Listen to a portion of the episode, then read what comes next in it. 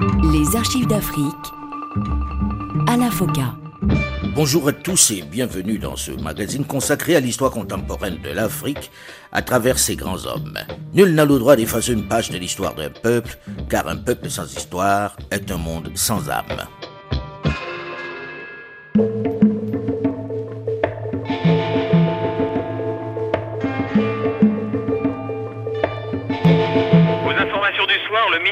l'Intérieur apparaît à l'écran pour annoncer les résultats. Melchior Ndadaye, candidat du Frodebou, environ 60% des voix contre 39% au président sortant Pierre Bouyoya et 1% au candidat monarchiste Pierre Claver Sendegeya. Puis le candidat élu prononce une courte allocution dans laquelle il affirme que sa victoire est celle de tout le peuple burundais. La promotion des droits de l'homme cimentera l'unité des fils et des filles de notre nation, dit encore M. Ndayaye. Il est suivi à l'écran par le chef des forces armées, le colonel Michel Mibarouroy, qui déclare que l'armée soutient la démocratie et appelle à une bonne collaboration entre le nouveau pouvoir et les forces armées. Sans grande surprise, Melchior Ndadaye remporte le scrutin. Bon prince, le président sortant Pierre Bouyoya accepte le verdict des urnes. Cette victoire a été qualifiée euh, de plusieurs manières. Vous savez, il y en a qui ont parlé de recensement ethnique. Je n'ai jamais utilisé ce terme. Cette victoire est le résultat, je pourrais dire, des attentes d'une certaine euh, population burundaise, en particulier la population Hutu qui était euh, mobilisé, comme vient de le dire le président Ntibantunganya, pour eux, le changement voulait dire euh, pas seulement le changement politique, euh, mais le changement ethnique aussi. Arrivé cinq ans plus tôt à la tête du Burundi par un putsch militaire, dans un climat de forte tension ethnique, il est parvenu à instaurer un système multipartite et démocratique dans son pays. Mieux, il a organisé des élections libres et transparentes auxquelles il a participé. Mais il a perdu. Et il se retire dans le calme. Pour la première fois, les urnes donnent le pouvoir à la majorité Hutu dans un pays qui jusque-là était tenu par la minorité Tutsi. Ce soir du 1er juin 1993, si toute la communauté internationale salue cette transition, ce nouveau pas dans le processus de démocratisation du Burundi, elle est dans le même temps inquiète de la réaction des extrémistes de la minorité Tutsi qui redoutent une chasse aux sorcières ou une marginalisation, mais également la réaction de l'armée que tiennent les officiers Tutsi. Suite de notre série d'archives d'Afrique spéciale, Pierre Bouyoya.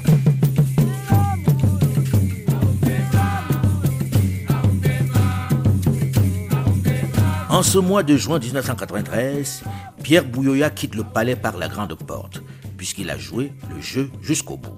Les violences n'ont certes pas totalement cessé dans le pays, mais elles ont considérablement diminué, et la démocratie semble même sur les rails. Mais il faut dire que l'inquiétude persiste. Melchior Ndadaye saura-t-il préserver cet acquis? Sylvestre Timantuganya, proche de Melchior Ndadaye au sein du Frodebou. Bon, le facteur ethnique a joué, certainement il ne pouvait pas en être autrement dans un pays qui venait de passer des décennies, traversé justement par l'influence de ces données ethniques dans l'organisation et la gestion du pays, et jusqu'à même aboutir à des situations dramatiques comme celle de 1972 ou celle plus récente, et vient de le dire, de 1988. Le nouveau chef de l'État doit absolument rassurer les populations Tutsi qui redoutent une politique revancharde. Il faut absolument restituer la vérité et rassurer les gens et leur faire comprendre que cette victoire, c'est la victoire de la démocratie, c'est la victoire du peuple burundais, ce n'est pas la victoire d'une partie de la population contre une autre. À ce que j'ai entendu, nous avons 60% des voix et euh, c'était l'ethnisme qui avait vraiment fonctionné à 100%. Je pense que nous aurions eu plus que ça, euh, du moins si on se réfère aux proportions ethniques dans ce pays. Donc je crois que les, gens ont voté pour le changement. Ils ont voté pour euh, les 46 propositions que nous leur avons avancées et les gens qui veulent le changement, à mon avis, il y en a dans toutes les ethnies bien chez les Bahutus que chez les Batutsi. Et je, je, suis bien convaincu que nous avons eu les voix de, de tout le monde. Melchior Ndadaye félicite également son adversaire Pierre Bouyoya qui a accepté sans discuter sa défaite. Jour tranquille à Bujumbura, le calme règne au Burundi après la victoire du candidat de l'opposition à l'élection présidentielle, Melchior Ndadaye. La France d'ailleurs se félicite de la maturité politique dont a fait preuve la population de ce pays et la Belgique a également fait connaître sa satisfaction.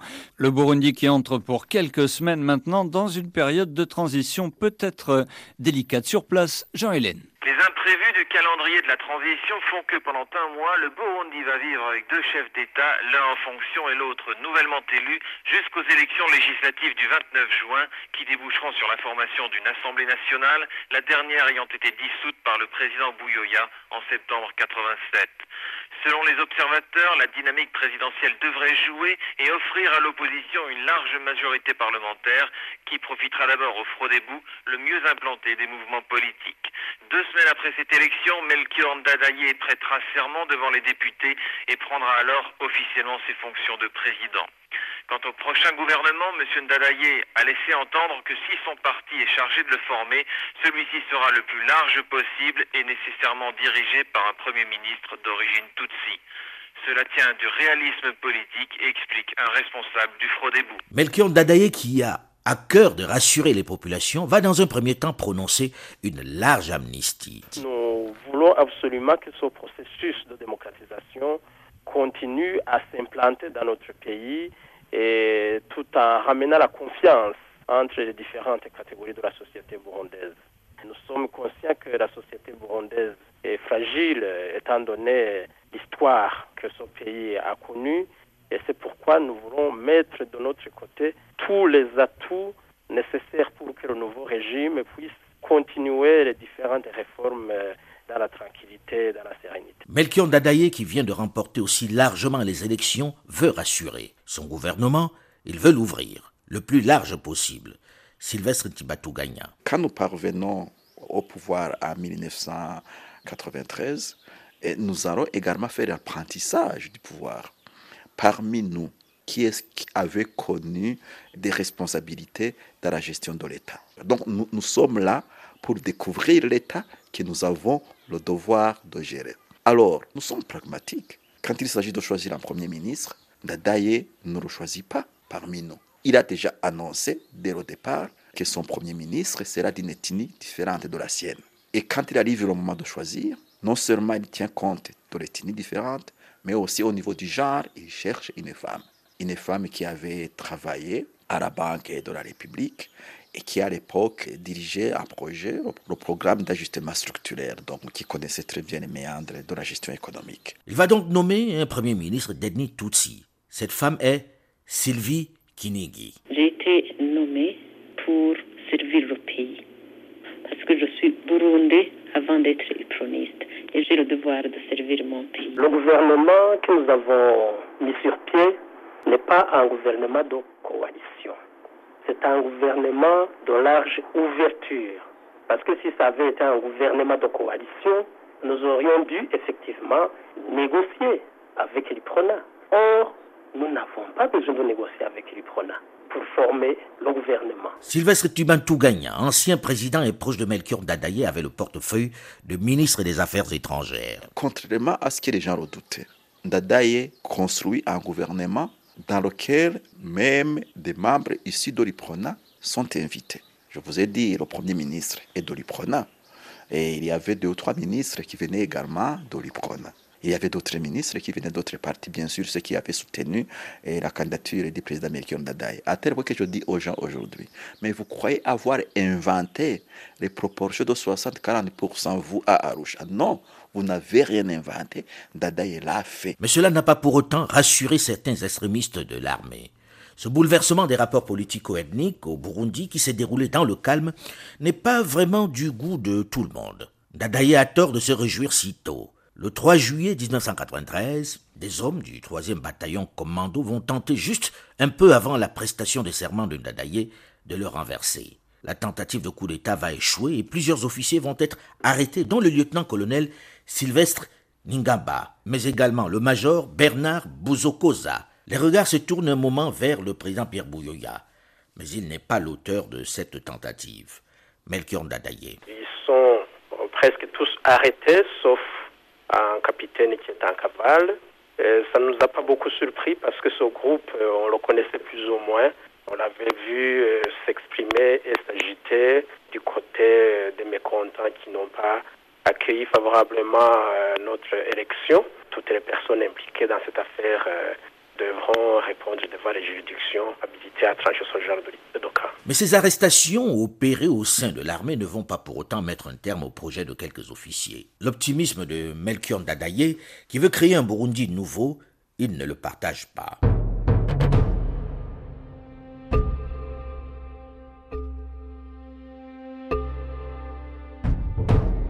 Jeudi 21 octobre 1993, 2 heures du matin, un échange de coups de canon s'engage autour de l'enceinte du palais.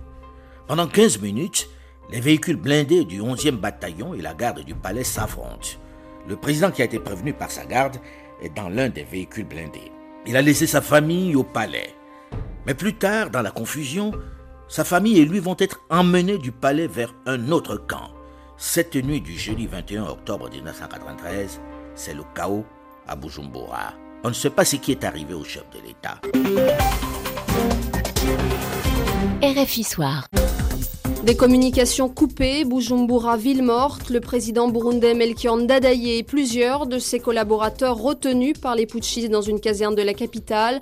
C'est ce que l'on peut retenir de la situation au Burundi après le putsch militaire de cette nuit qui a renversé le président Ndadaye, élu il y a quatre mois seulement. Jean-Hélène. Le Burundi reste isolé, mais le porte-parole du gouvernement, M. Jean-Marie Gendahayo, a réussi à communiquer brièvement avec l'extérieur ce matin et d'après son témoignage, on observerait dans certains quartiers de la capitale et dans quelques localités du pays des manifestations populaires en faveur du président renversé, manifestations réprimées par les putschistes.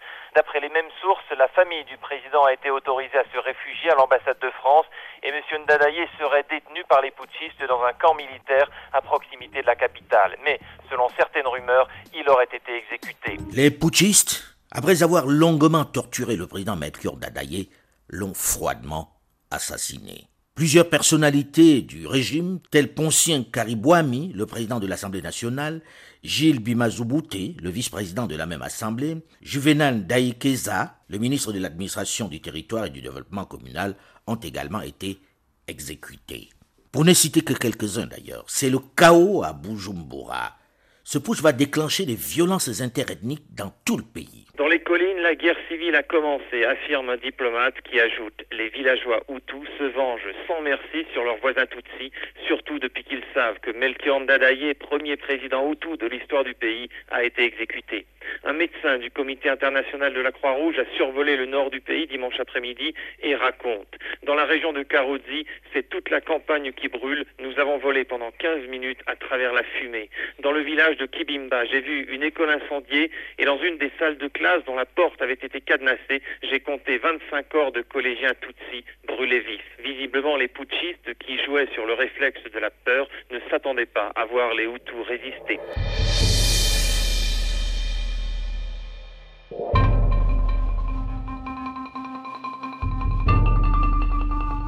L'héritage de Pierre Bouyoya n'a pas finalement duré bien longtemps. En moins de cinq mois, tout a volé en éclats. Pierre Bouyoya condamne. C'est quelque chose que je condamne énergiquement. Aujourd'hui, c'est l'ère de la démocratie, c'est l'ère de changement politique par la voie démocratique. Moi, je suis partisan de cette voie. Je crois que l'époque des coups d'État, c'est fini. L'origine du drame que nous connaissons, ce n'est pas la démocratisation. Je pense que ce sont des problèmes euh, profonds, euh, propres à la société burundaise, ces conflits ethniques. Alors, euh, cela peut exploser avec ou sans la démocratisation. Ça a déjà explosé sans la démocratisation. Le problème que nous connaissons, c'est que par le biais de la propagande politique, on a amené la population Hutu à se méfier de l'armée. La question est de savoir qu'est-ce qu'on peut faire pour changer la situation. Je crois qu'il y avait des réformes initiées pour faire en sorte que toutes les composantes de la population burundaise se ressentent dans cette armée. Alors, s'il faut des équilibres ethniques, régionaux et tout cela, Je pense que ce sont des réformes compréhensibles, mais il faut étudier cela et le faire dans le temps et aussi l'expliquer aux concernés. On se tue à nouveau au Burundi. Les morts se comptent à nouveau par dizaines de milliers. Pierre Bouyoya, menacé et sollicité par certains officiers pour reprendre le pouvoir, s'est même réfugié à l'ambassade des États-Unis d'Amérique à Bujumbura. Il faut sanctionner tous les coupables des, malheurs que le pays a connus en ce mois d'octobre et novembre, sans exception. Si on n'aura pas fait dans le passé, en tout cas maintenant, il faut absolument le faire. Sinon, le pays, la nation restera otage de ces extrémistes. Plusieurs semaines après l'assassinat du président Melchior Dadaye, des dizaines de milliers de morts et des centaines de personnes déplacées, l'on peut enfin organiser les funérailles du président Melchior Dadaye solennelle, concélébrés par l'archevêque de Gitega et tous les évêques du Burundi. Puis les dépouilles mortelles seront amenées en procession jusqu'à l'ancien palais royal, le palais du 1er novembre, dont le président assassiné avait fait sa résidence. C'est là, dans l'enceinte du palais, où sont encore visibles les impacts de balles, que huit tombes ont été préparées, huit tombes plus une, celle du martyr inconnu, qui sera en fait un monument à la mémoire des milliers de morts dans les massacres consécutifs au putsch. On ignore encore le bilan de la folie meurtrière qui a opposé encore une fois Tutsi et Hutu dès l'annonce de l'assassinat du président, mais il se chiffre vraisemblablement par centaines de milliers. Très inquiet d'une recrudescence de violence au cours de ces deux journées de deuil, le gouvernement a multiplié les appels au calme ces derniers temps. Ils ont, semble-t-il, été entendus, tout du moins dans la capitale. Il faut dire que gendarmerie et armée quadrillent le centre-ville où se déroulent les cérémonies. L'espoir est là que le dernier adieu des Burundais à leur président soit au moins le début d'un véritable apaisement. Dominique de Courcelles, Bujumbura, RFI. Alors que les violences se poursuivent au Burundi, il est demandé au Premier ministre qui a trouvé refuge à l'ambassade de France de former un gouvernement avec les autres ministres qui y sont aussi installés. Ils ont pour tâche de restaurer l'ordre après les batailles ethniques. Bien que les ministres encore à l'ambassade se montrent méfiants sur les véritables intentions de l'armée, le 26 octobre, Kinigi, la Premier ministre, s'adresse aux habitants du pays via la radio de l'État pour leur demander, de la part des responsables de l'armée et du coup d'État, de retourner chez eux dans leur maison. Kinigi promet aussi que les responsables du putsch seront sévèrement punis. Elle rejette l'amnistie générale pour les leaders du coup d'État en demandant qu'il y ait un jugement. Madame le Premier ministre fait aussi le vœu de mettre en place une commission spéciale pour préparer une nouvelle élection présidentielle. En réalité, la constitution burundaise prévoyait, en cas de disparition du chef de l'État, que le président du Parlement assure l'intérim. Seulement, le président de l'Assemblée a également été tué lors du putsch contre Ndadaye. Kinigi est donc de facto celle qui doit assurer l'intérim. La transition démocratique initiée par Pierre Bouyoya n'a pas fait long feu. Le président qui lui a succédé ne sera resté que 100 jours à la tête du Burundi. Pierre Bouyoya. C'est certainement un échec. Et les événements qui ont suivi l'ont bien montré. Parce que je crois qu'on a fait des bons en arrière sur la question de la démocratisation. Alors, euh, pourquoi d'abord cet événement? Pour moi, je crois qu'il y a deux facteurs essentiels. Le premier, c'est que ce changement démocratique a provoqué des peurs dans une certaine catégorie de la population burundaise. Je pense que ce qui est arrivé, c'est l'expression de cette peur, une peur euh, non fondée sur la raison, mais certainement sur les, émotions accumulées à travers euh, les années de crise, euh, d'événements multiples qui se sont passés et au Burundi et dans la région.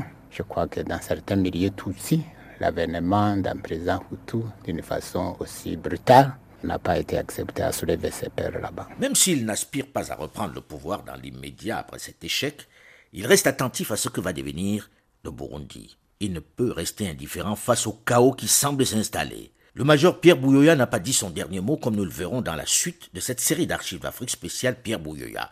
On se retrouve donc dans une dizaine de minutes juste après une nouvelle édition du journal sur Radio France Internationale. Restez à l'écoute et à très vite.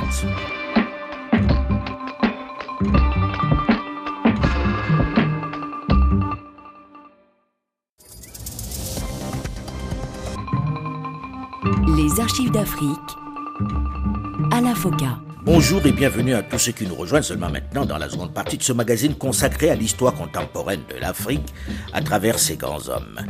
Nul n'a le droit d'effacer une page de l'histoire d'un peuple, car un peuple sans histoire est un monde sans âme.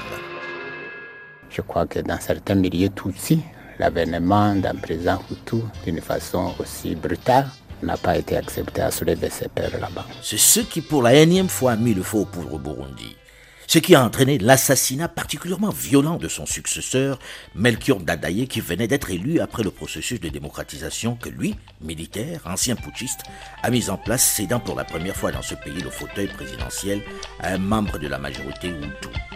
Suite de notre série d'archives d'Afrique spéciale, Pierre Bouyoya.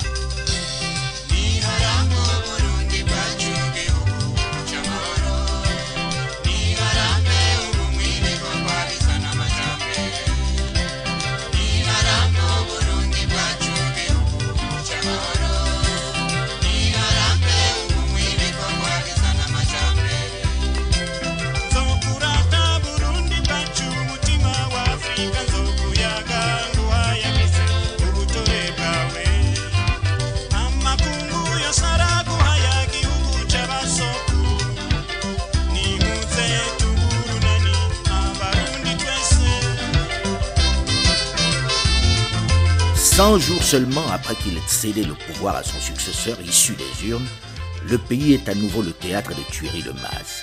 Et presque plus personne ne contrôle la situation. Les militaires Tutsis, en réaction aux violences faites par les Hutus au lendemain de l'assassinat du président Melchior Dadaye par l'armée, vont se livrer à des exactions sur les populations ethnie. Ils vont massacrer des milliers de Hutus. Quelques mois seulement après, les forces nationales de libération et les forces de défense de la démocratie vont prendre eux aussi les armes. C'est certainement un échec. Et les événements qui ont suivi l'ont bien montré. Parce que je crois qu'on a fait des bons en arrière sur la question de la démocratisation. Alors, euh, pourquoi d'abord cet événement? Pour moi, je crois qu'il y a deux facteurs essentiels.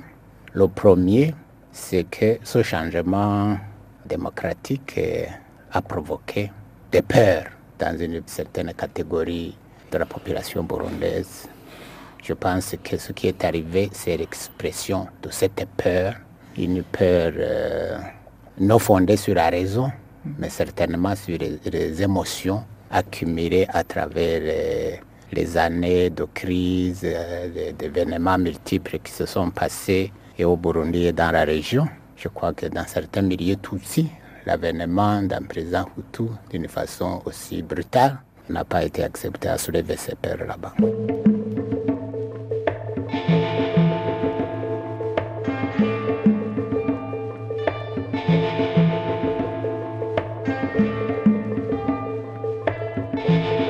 En janvier 1994, un accord sous l'égide de l'ONU établit un partage du pouvoir entre Hutu et Tutsi. Le Hutu Cyprien Tariamira devient président tandis que le Tutsi Anatole Kanyenkiko devient Premier ministre. Mais cet accord ne met pas vraiment un terme aux tensions dans le pays. Et cette situation assez instable va être aggravée par un autre événement. «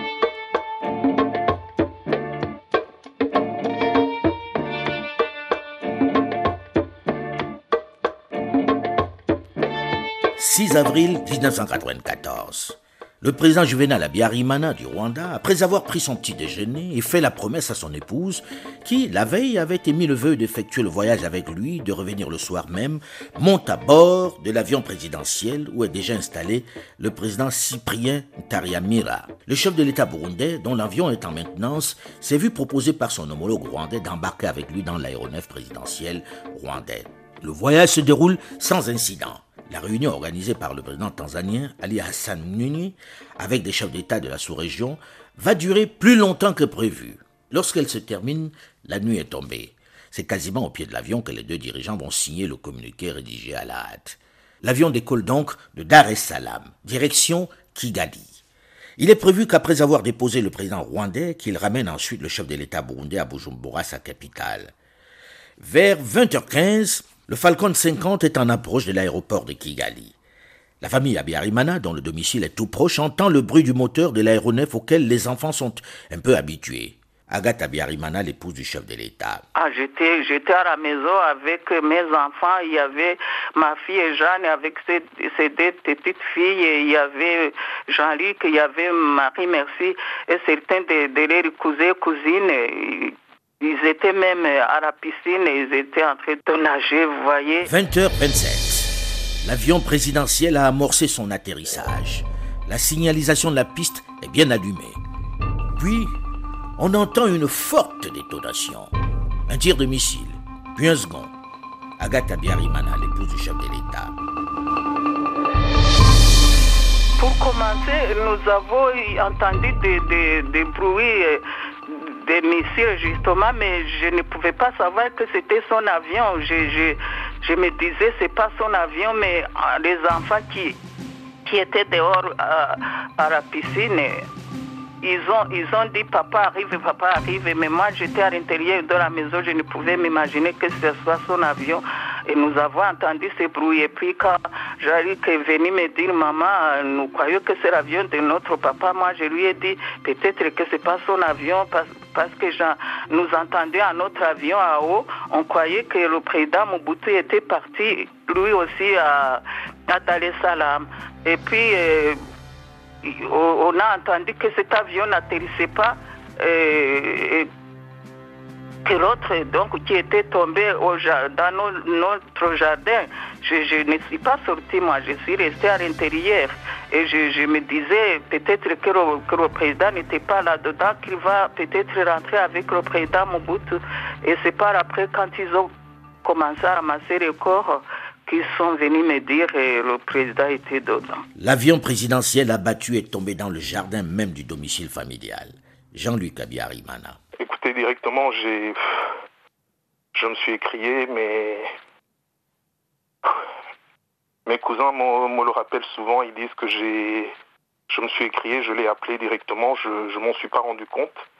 Mais voilà, je, je, je, me rendais compte que je venais juste de perdre euh, mon père devant moi, qu'on venait de l'abattre et euh, voilà, dans une fraction de seconde, je l'ai, compris. Mais bon, j'ai pris le courage, j'ai couru pour, euh, pour l'annoncer à, à, ma mère et, à mes sœurs qui étaient à l'intérieur de la maison. Ma mère ne l'a pas cru directement. Elle n'a pas cru, elle a dit que sûrement qu'il n'y était pas. Il n'a pas voulu le croire. Et donc je suis sorti aider euh, les militaires pour chercher euh, pour chercher les corps et finalement on a on a commencé à trouver les corps euh, par morceaux. Et donc petit à petit on ramassait les corps et à un moment donné on est tombé sur le corps de mon père qui était d'ailleurs le seul qui était reconnaissable par le visage. Et je suis allé annoncer à ma mère que qu'on avait retrouvé son corps. Vous vous avez vu le corps? Oui j'ai vu le corps oui j'ai vu le corps et les seules photos du corps qui ont été publiées dans les magazines c'est moi qui les ai prises. Vous avez eu le courage de faire les photos. Et je ne sais pas où j'ai eu ce courage, mais je l'ai eu et au moins euh, le monde a pu, a pu voir vraiment euh, quelle atrocité, avec quelle atrocité, euh, quelle, enfin, c'était vraiment une horreur et je ne sais pas, jusqu'à aujourd'hui, je ne peux pas, je ne peux pas dire où est-ce que j'ai eu ce courage, mais le courage m'est venu, j'ai pris l'appareil photo, c'était d'ailleurs son appareil photo, j'ai pris les photos des, des corps et des restes de l'avion et de, des restes de l'épave. L'avion du président Juvenal Abiyarimana a donc été abattu. Avec lui dans cet aéronef, un autre chef d'État est mort, le président Cyprien Tariamira. Avec cet attentat, c'est le grand désordre qui commence dans les deux pays. La mort de Cyprien Tariamira complique le processus de paix. Au mois de septembre, le Hutu Sylvestre Timantuganya est nommé à la présidence. Les massacres ethniques continuent pourtant, poussant à l'exil les Hutus vivant dans la capitale Bujumbura, tandis que les deux guérillas Hutus s'en prennent à des camps de réfugiés Tutsis et les forces armées burundaises aux populations civiles Hutus. C'est le grand désordre. Le Burundi est un grand cimetière à ciel ouvert. Sylvestre Timantuganya, l'ancien ministre des Affaires étrangères de Melchior Dadaye. L'assassinat du président Dadaye, compte tenu de ce qui a suivi après, pendant plus d'une dizaine d'années, évidemment, était un échec quand une action s'accompagne d'autant de centaines et de milliers de morts, évidemment, on ne peut pas dire que c'est un reflet de succès. Mais c'était également une sorte d'alerte grave. Très laconiquement, on parlait du problème de l'armée, on parlait du problème de la justice, on parlait du problème des réfugiés, et on parlait bien sûr de la démocratisation en elle-même. Et nous revendiquions un gouvernement de transition que nous projetions sur trois ans Et au niveau du Frodebou, on pensait franchement que les premières élections ne pourraient pas intervenir avant 1996. Mais certainement, il y a beaucoup d'autres facteurs qui sont intervenus qui ont fait que ces élections aient lieu avant. Et moi, je veux témoigner quelque chose. À un certain moment, nous nous interrogeons. Est-ce que demain, si nous gagnons, et nous allons gagner, on était sûr qu'on allait gagner compte tenu de toutes les dimensions ethniques, compte tenu d'autres facteurs. On était sûr. Mais on se posait la question, est-ce que nous allons pouvoir gouverner ce pays dans les conditions dans lesquelles il se trouve Et à un certain moment, on se disait avec Ndadaye, nous serons tués. C'est malheureusement ce qui est arrivé pour Melchior Ndadaye en cette année 1994. Le Hutu Sylvestre Tibantouganya devient président après la mort de Cyprien Tariamira, qui lui aussi a payé de sa vie son fauteuil. Mais Sylvestre Tibantouganya ne parvient pas à juguler la violence ambiante. Alors que la guerre civile burundaise frappe le pays depuis trois ans et a déjà fait entre 150 000 et 200 000 victimes, ce 25 juillet 1996, la télévision nationale burundaise interrompt ses programmes pour cette annonce. Les forces armées, garantes de l'intégrité nationale et responsables... Début d'après-midi, l'annonce solennelle à la radio-télévision d'État du ministre de la Défense burundaise. Un consensus s'est dégagé sur la personne de M. Pierre Bouyoya, ancien président de la République, pour assurer les fonctions de président de la République de transition Pierre Bouyoya, le nouvel homme fort visiblement du Burundi. Aux yeux de l'armée, ce militaire Tutsi, ex-président de 87 à 93, incarne peut-être la solution de recours pour sortir le pays de l'impasse. Solution qu'elle espère acceptable par les deux communautés Tutsi que Mutu, puisque sous sa présidence, Pierre Bouyoya a engagé le pays sur la voie du multipartisme et organisé les premières élections libres. Le major Pierre Bouyoya est de retour. Avec le soutien de l'armée, il renverse le quatrième président de la Troisième République du Burundi, Sylvestre Timantuganya, et reprend le pouvoir. Pour lui, ce n'est pas un coup d'État classique, c'est un acte de sauvetage du peuple en danger. Un putsch condamné par la communauté internationale. Aux Zaïre voisins, c'est la colère. Kengo Wadondo, le Premier ministre. Il est impensable qu'aujourd'hui, les élections qui coûtent excessivement cher aux pays en développement les institutions mises en place après ces élections puissent être balayées par un coup d'État. La condamnation d'Arusha pour le retour sans condition de l'ordre institutionnel est la volonté des chefs d'État et de gouvernement de voir la situation se rétablir rapidement. Et c'est pourquoi nous avons souhaité que l'Assemblée nationale qui a été dissoute puisse être réhabilitée parce que c'est l'unique source de légitimité issue des élections de 1993. Les partis politiques ont été dissous. Nous avons demandé aux autorités actuelles de Bujumbura de remettre en force les partis politiques de manière à ce qu'ils exercent librement leurs activités sur toute l'étendue du territoire sans contrainte, sans entrave, et que s'amorce le dialogue entre tous les partis politiques, sans exclusion, de façon à permettre la réconciliation nationale et la constitution d'un gouvernement d'union nationale autour de cette Assemblée nationale. Pierre Bouyoya n'a absolument pas l'intention de reculer malgré les menaces de sanctions. Nous entendons fuser ici et là des interrogations et des spéculations sur la durée de la période de transition. Nous pensons, en ce qui nous concerne, qu'une période de trois ans pourra suffire pour réaliser le programme que nous nous sommes fixés. Cela dépendra de plusieurs facteurs mais ce qui nous importe le plus, c'est le soutien, c'est l'engagement du peuple burundais à faire face au défi le plus grave de son histoire. Jeter les bases irréversibles de la nation burundaise à travers une réconciliation définitive entre toutes ses composantes. Nous avons pris la ferme résolution d'engager un dialogue franc et honnête avec ceux qui ont pris les armes pour des revendications politiques. Nous voudrions ici réitérer cet engagement et notre détermination à ne pas nous y dérober. Seulement, nous demandons à ceux qui sont en train de poignarder le peuple burundais dans le dos de renoncer à la violence et à l'idéologie du génocide. C'est seulement et seulement à cette condition-là que nous leur tendrons la main pour un dialogue constructif.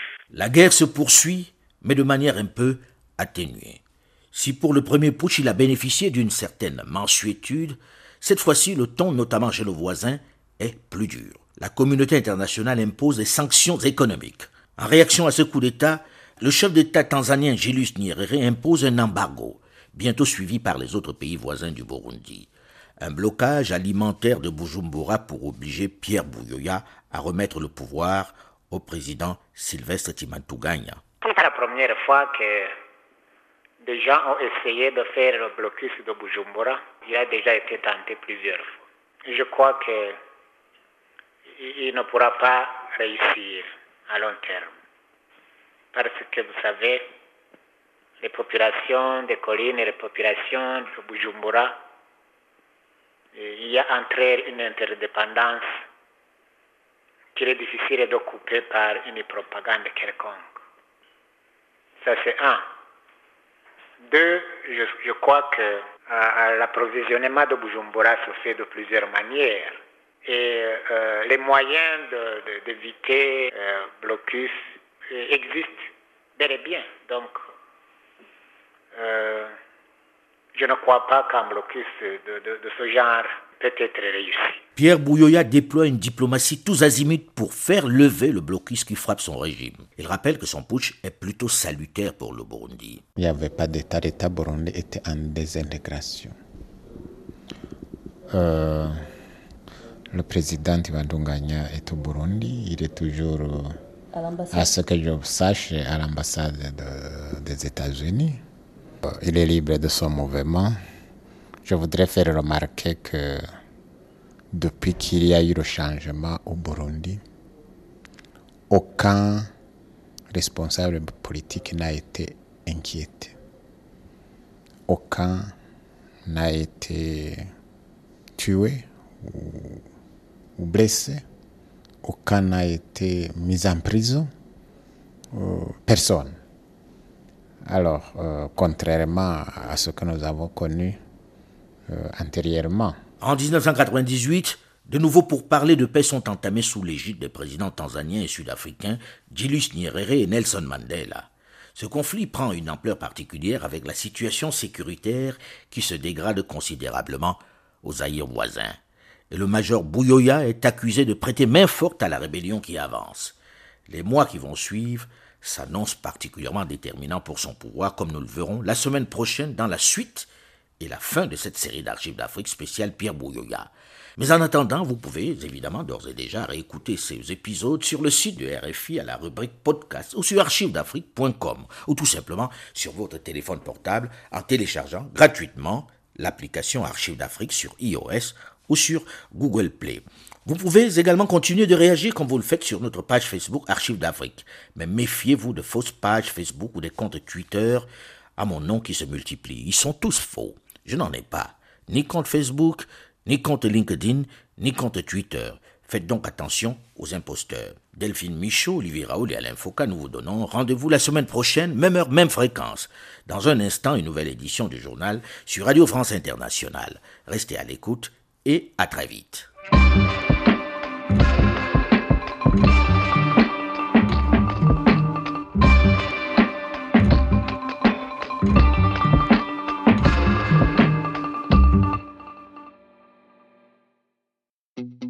Semaine d'actualité